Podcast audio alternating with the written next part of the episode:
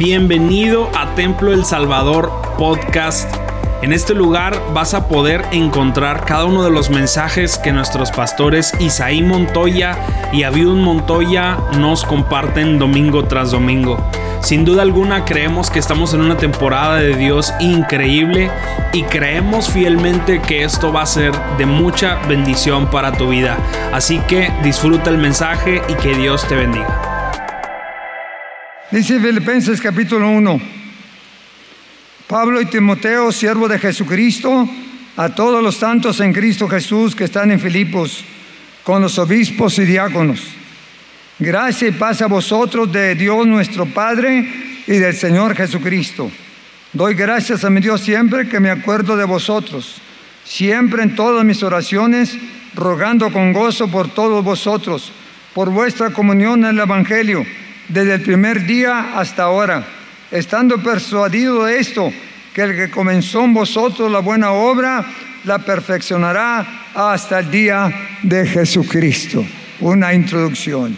Amén. Padre, que bendigas tu palabra en cada corazón, en el nombre de Jesucristo. Amén. Siéntense, hermanos, por favor.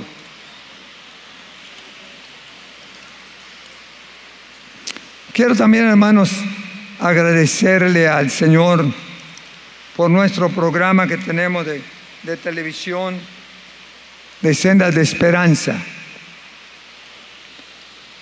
Ya llevamos 13 años con el programa de televisión Sendas de Esperanza. ¿Cuántos lo han visto alguna vez? ¿Lo han visto?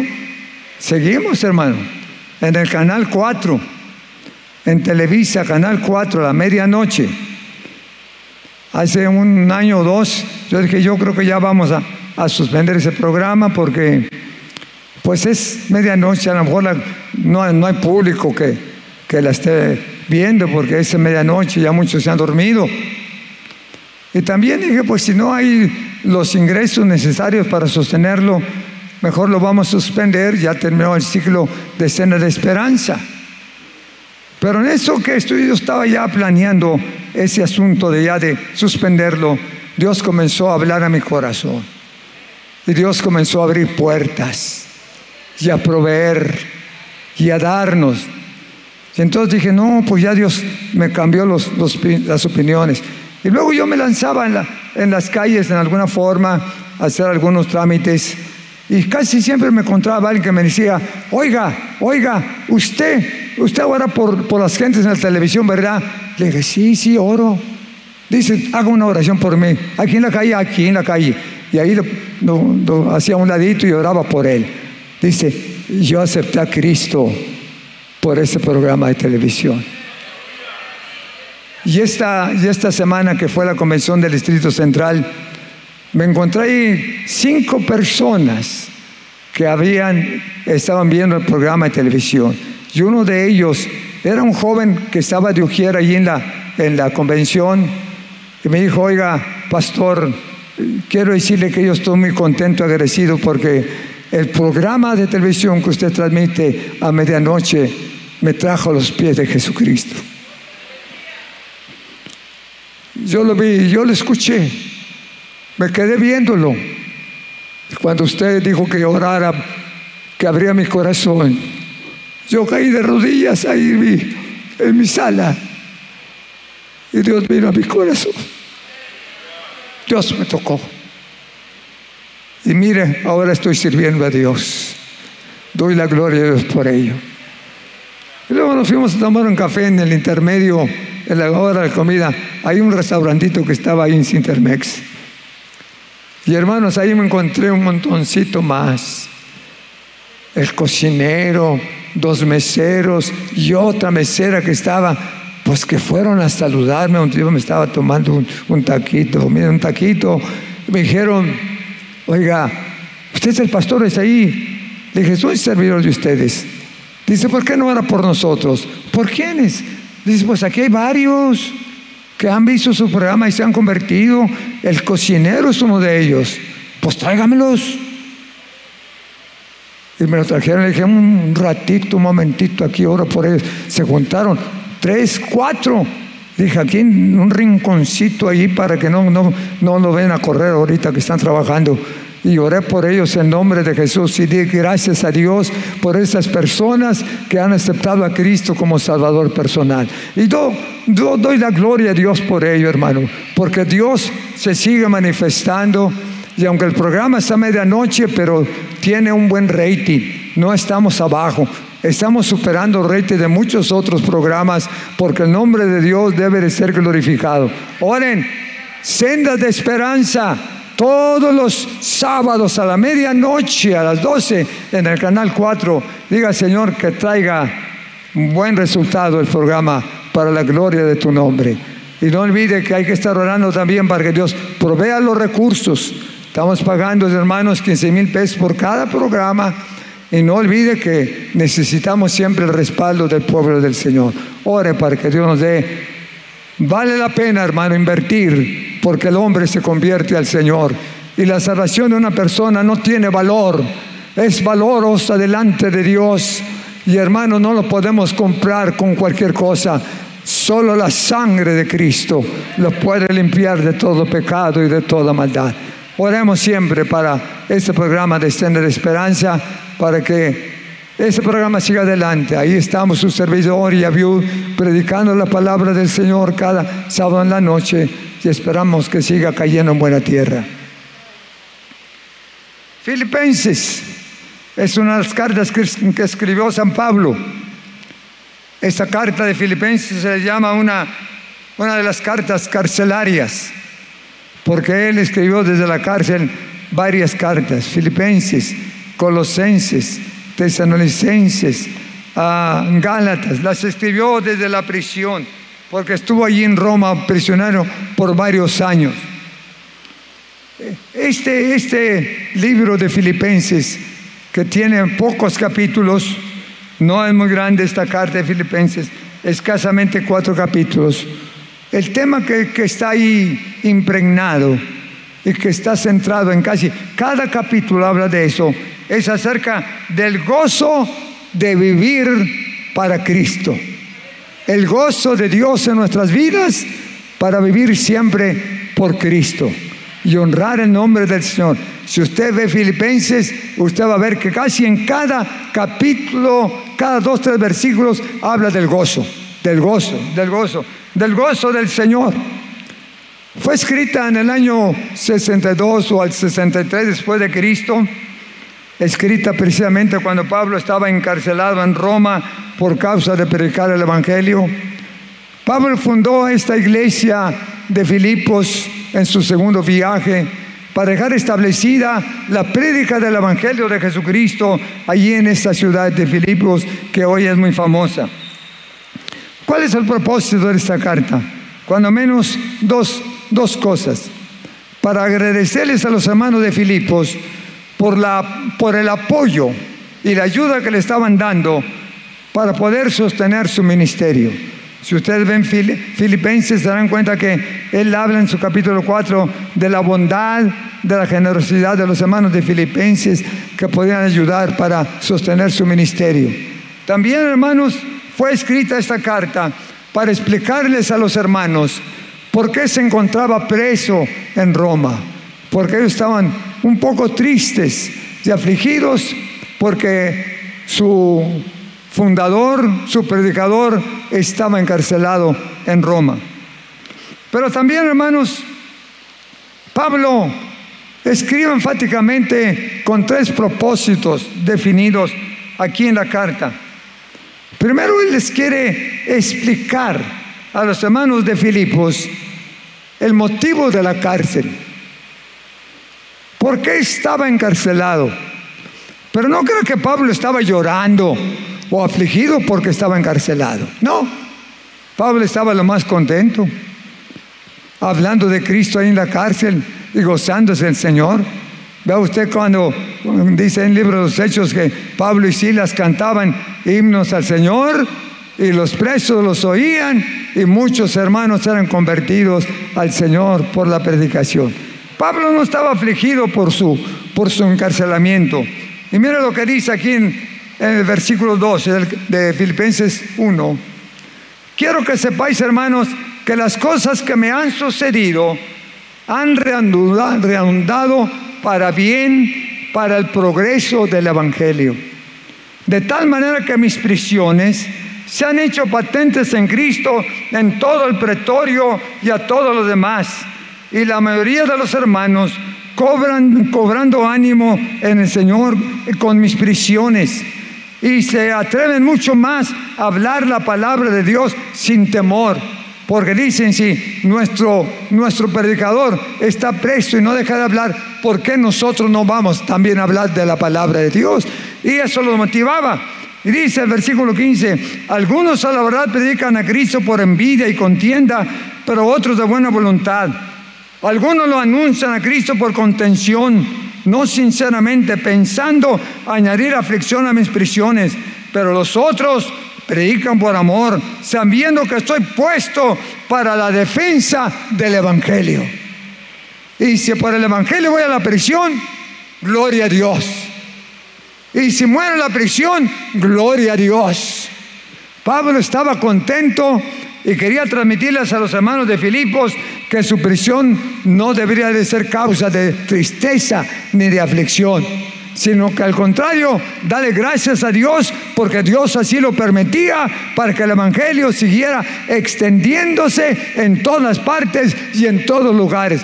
Pablo no estaba llorando, Pablo no estaba triste, Pablo no estaba afligido, no. Él seguía cantándole al Señor. Él seguía orando y clamando a Dios y proclamando el Evangelio detrás de las rejas de la cárcel. A veces vienen, hermanos, las luchas, las aflicciones. Y usted dice, yo ya, ya no voy a hablar más de Cristo porque no me ha tratado bien. Yo ya no voy a hablar más de Cristo porque me ha tratado muy mal.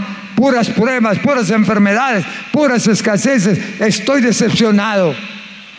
No se decepcione. Todos los que han sido hombres de fe y héroes de la fe y que han triunfado han pasado por tribulaciones muy difíciles, muy duras. Todo predicador del Evangelio es un, es un punto de ataque del enemigo. Siempre lo quiere atacar y le quiere estorbar. De repente el enemigo lo ataca, trata de desanimarlo o le pone un sinnúmero de problemas para que ya no sirva al Señor. Porque todo el que quiera vivir fiel a Dios tiene que enfrentar las luchas y las pruebas. Tiene que enfrentar los tiempos adversos, que me enfermé, que me pegó el virus, que, me corrieron del trabajo, que, este, no salgo bien en las escuelas, etc. El diablo siempre trata de sembrar cizaña y de desanimarnos. Pero hermanos, en Cristo hay victoria. En Cristo hay poder. Dijo Pablo, aplastado pero no vencido, golpeado pero no vencido, porque Dios está conmigo. Dios está conmigo. Y no nos vamos a callar. Vamos a, seguir compartiendo el Evangelio de Jesucristo porque más grande es el que está con nosotros que el que está en el mundo. Y Él no nos va a dejar. Mi boca no se va a callar. Mi boca no se va a cerrar. Hablaré de Cristo. Proclamé, proclamaré el mensaje. No importa cómo me vaya y cómo esté. Porque Cristo debe de ser levantado en alto. Aleluya.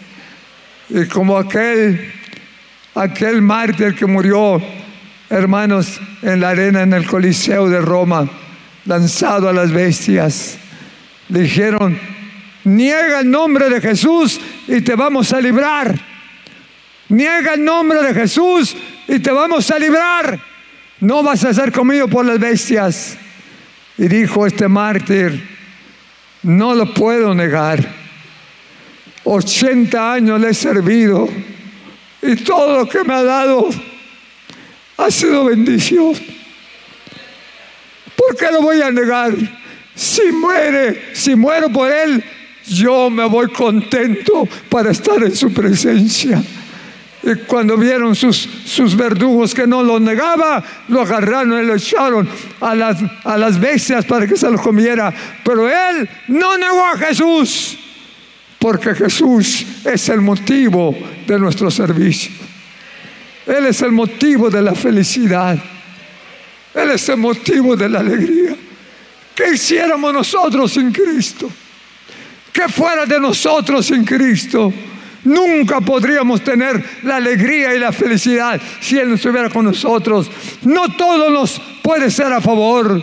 Tenemos luchas y pruebas, pero en Cristo hay victoria, hay triunfo y somos más que vencedores por medio de aquel que nos amó. Por lo tanto, ni lo alto, ni lo bajo, ni ninguna otra cosa me podrá apartar del amor de Jesucristo, que es mi grande, mi grande jefe y director en mi vida.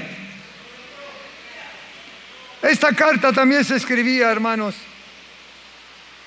para arreglar un poquito algunos problemas que tuvo allí en la iglesia de dos buenas hermanas que servían al Señor, capítulo 4 de Filipenses. Dos buenas hermanas que eran obreras, servían al Señor, eran buenas. Lo, que pasa es que entras, se, como se cayeron en un celo carnal entre las dos, para ser más claro se encelaron el una al otra. Como aquel que decía, yo soy de Pablo, yo soy de Cefa, yo soy de, de No, no, no, no, no. Y los dos, las dos hermanitas comenzaron a tener controversias. Y dijo Pablo, pues ¿qué tienen estas hermanas? Les escribió esta cartita. Y ahí en capítulo 4 de Filipenses, en el verso 2 dice, ruego a Evodia y a Sintique que sean de un mismo sentir en el Señor. Asimismo te ruego también a ti, compañero fiel, que ayudes a estas hermanitas para que sigan combatiendo conmigo en el Evangelio y ya no se peleen. Mire, también Pablo tenía, tenía hermanitas, de repente una que otra se pone difícil, Pablo tuvo que escribir estaban celosos porque decían, no, si yo soy primero, Pablo me quiere más a mí. No es cierto, yo soy la que comencé primero, no tú. Y ahí está, y ahí está. Y ya ve cómo son a veces las hermanitas, así que sí, que no, que no, que sí, que sí, que no. Digo, pues ya está bueno. Les mandó una cartita, ya párenle, póngase a predicar, ¿para qué se están peleando?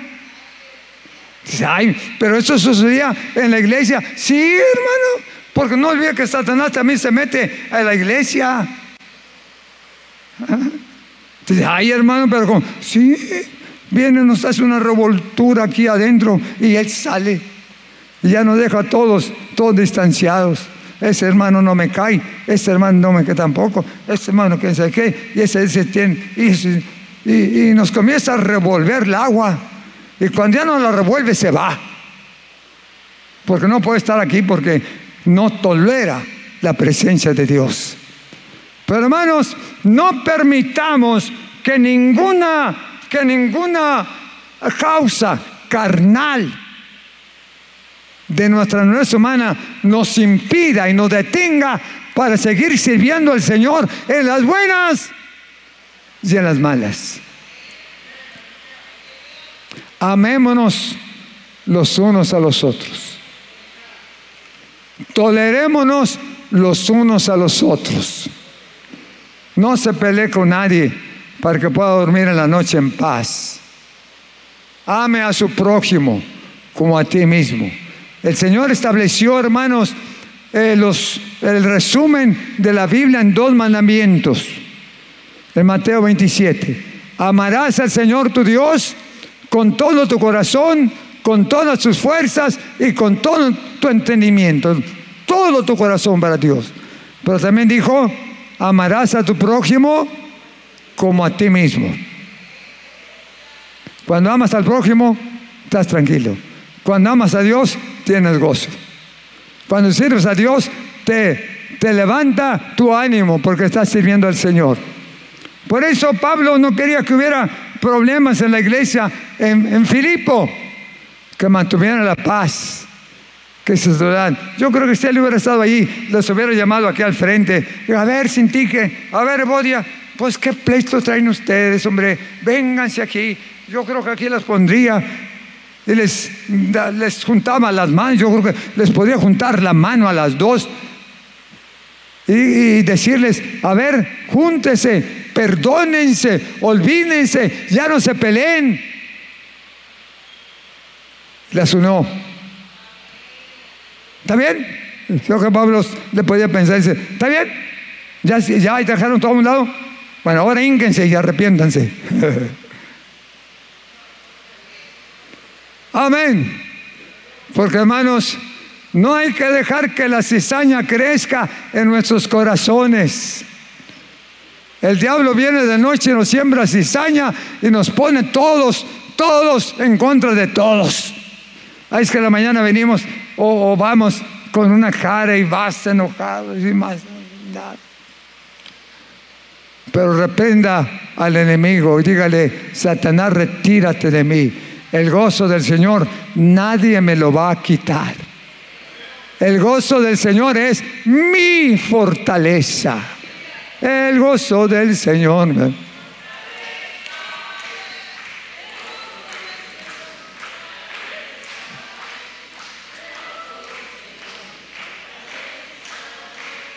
El gozo del Señor me hace cantar. Hasta allí, hermanos. ¿Tiene gozo? Esa carta, su tema es el gozo. El gozo y el gozo y el gozo. Y luego otro, otro, otro propósito por qué escribe Pablo esta carta. Es, hermano, para poder fortalecer la fe de los hermanos que sirven al Señor. Había amenazas de desunión, de división, de deslealtad. Había amenaza de los falsos profetas tratando de, desviar la mirada de los creyentes y sacarlos de la iglesia. Y Pablo escribió esa carta para poder orientar y guiar a los nuevos creyentes en el servicio del Señor. Se ocupaban muchas gentes en las cosas materiales y terrenas, en las cuestiones judaizantes, y se apartaban del camino del Evangelio. Y Pablo dijo, no, nosotros somos de Cristo. Y si usted ve, se va a dar cuenta que esta carta de Filipenses, el tema principal es hablar de Cristo.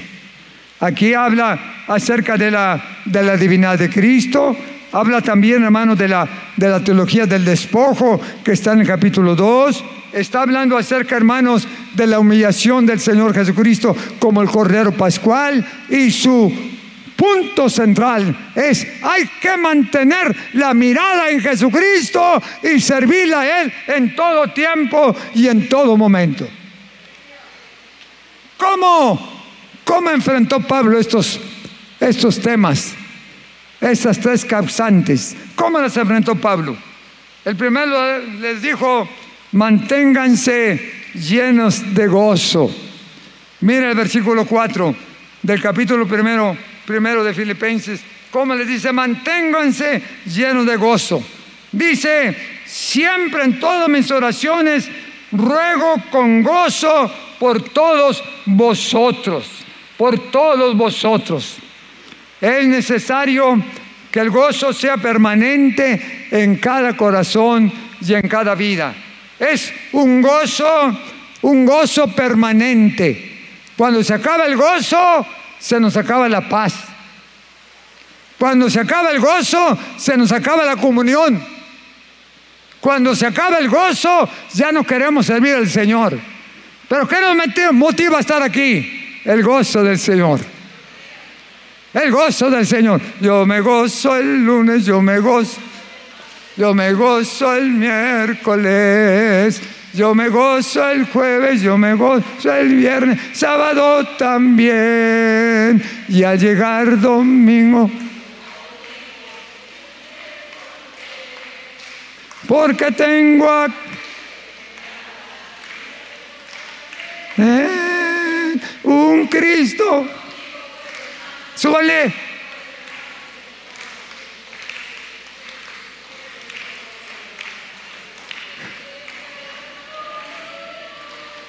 Amén. Hasta ahí está bien. El pianista estaba en un receso, pero ya está listo. Hermanos, que Dios nos mantenga siempre con gozo. ¿Cuántos sienten el gozo del Señor? ¿Puede dar un gloria a Dios? ¿Puede dar un gloria a Dios? Sienta a Cristo en su corazón. Yo lo siento en mí. Yo lo siento en mí. Yo lo siento en mí. Cuando Jesucristo se siente en el corazón, no hay nada que nos estorbe para servirle. Cuando el gozo del Señor impera en nuestra vida, no hay nada que nos detenga. No importa que nos ataquen, no importa que se rían de nosotros, no importa que se burlen de nosotros, no importa que nos digan lo que nos digan. El gozo del Señor es nuestra fuerza. La presencia de Dios en nuestra vida nos da victoria en toda circunstancia. El gozo permanente. Para poder, hermanos, combatir estos problemas. Pablo recomendó a todos los hermanos que fuesen humildes, sencillos y que sirvieran a Dios. Capítulo 2 del libro de Filipenses, ahí da una, una base de la doctrina teológica del despojo, de cómo Jesucristo se humilló a sí mismo. Ahí usted lo puede sentir, lo puede ver en el verso 8. Y estando en condición de hombre, que dice, se humilló a sí mismo, haciéndose obediente hasta la muerte y muerte de cruz para poder combatir las adversidades y todos los ataques del maligno, hay que humillarnos ante el Creador y servirle con todo nuestro corazón. Servirle con toda nuestra fuerza, humillados y servirle en todo momento. Y en tercer lugar, Pablo combatió estas adversidades presentando la suprema divinidad de Jesucristo. En su capítulo 3, él habla acerca de lo importante que es servir a Dios. Por eso dice el verso 12 del capítulo 3, no que ya lo haya alcanzado ya, ni que ya sea perfecto, sino que prosigo por ver si logro hacer o hacer aquello para lo cual fui también nacido por Cristo Jesús. Hermanos, yo mismo no pretendo haberlo ya alcanzado, pero una cosa hago, ciertamente olvidando lo que queda atrás, me extiendo hacia lo que está adelante, prosiguiendo a la meta hasta alcanzar el premio del supremo llamamiento en Cristo Jesús, Señor nuestro. No dejar de servir a Dios. Cristo es relevante en nuestra vida. Pablo elogia a Jesucristo, levanta a Jesucristo. Por eso dice el versículo 11, y toda lengua, todo creyente, todo servidor confesará a Jesucristo como el Señor, el Señor de señores y el Rey de reyes, para la gloria de Dios Padre, para la gloria de Dios Padre. Levante el nombre de Jesucristo. Levante el nombre del Señor. Glorifique a Jesucristo. Él es el motivo de reunirnos en este lugar. No estamos aquí para entretenernos. No, venimos aquí para darle la honra y la gloria. Jesucristo. Oh, qué dulce es. Jesucristo. Aleluya. Deje que Jesucristo llene su corazón de su presencia. Llénese de Jesucristo y llénese de su presencia y tendrá paz en su corazón. Cristo es el número uno en nuestras vidas. Número uno. Número uno. Él es el único. Él es el único. Él es el único. Pablo dijo, dejen ya todos sus carnalidades y sus pleitos. Alaben al Señor, sírvanle, goces en su presencia, humíllense con Él, sigan al blanco. En los primeros versículos del capítulo 1 presenta ahí varias cosas. Primero en el verso 3 presenta el gozo, el gozo del recuerdo. Dice, doy gracias a mi Dios siempre que me acuerdo de vosotros. Pablo se gozaba en acordarse de los hermanos que le servían. En el verso 4 presenta allí el gozo de, de súplica y de intercesión. Siempre en todas mis oraciones rogando con gozo por todos vosotros. Él intercede por su pueblo con mucho gozo y alegría. Y luego en el versículo 5 es un gozo tremendo cuando dice, por vuestra comunión el Evangelio, desde el primer día hasta ahora, yo me gozo porque son fieles al Señor. Y termina en el versículo 6 diciendo, estoy persuadido que el que comenzó en vosotros la buena obra, la va a perfeccionar todos los días hasta el día de Jesucristo. Él se goza por la perseverancia, por la fidelidad. Y creo que si Dios comenzó a hacer la obra de salvación y de fortalecimiento, va a seguir. No estamos solos. Dios está con nosotros siempre. La oración, la comunión con Dios nos ayudará a vencer nuestras debilidades. El humillarnos ante su presencia todos los días nos ayudará a tener comunión los unos con los otros. Leer la palabra del Señor y alimentarnos de su palabra todos los días fortalecerá nuestra fe y honrar a Dios cada momento y cada instante. Cuando salga de su casa, salga alabando el nombre del Señor. Cuando vaya por camino, alabe el nombre del Señor. No salga peleado, no salga disgustado, porque el diablo aprovecha esas coyunturas para tratar de mantener un día muy pesado en su vida. Amén. En la mañana levante su mano y dígale gracias, Señor. Gracias por este nuevo día. Dos cosas te pido que el gozo tuyo no se acabe en mi corazón y que permanezca. Y segundo, que no me olvide de ti y que pueda adorarte en este día. Que pueda glorificar. Muchas gracias por quedarte hasta aquí con nosotros. Recuerda que también puedes encontrarnos en A Corazón Abierto podcast, en donde encontrarás charlas con nuestros pastores, con miembros del staff y con muchas personas más. Así que nos vemos la próxima semana. Muchas gracias y hasta luego.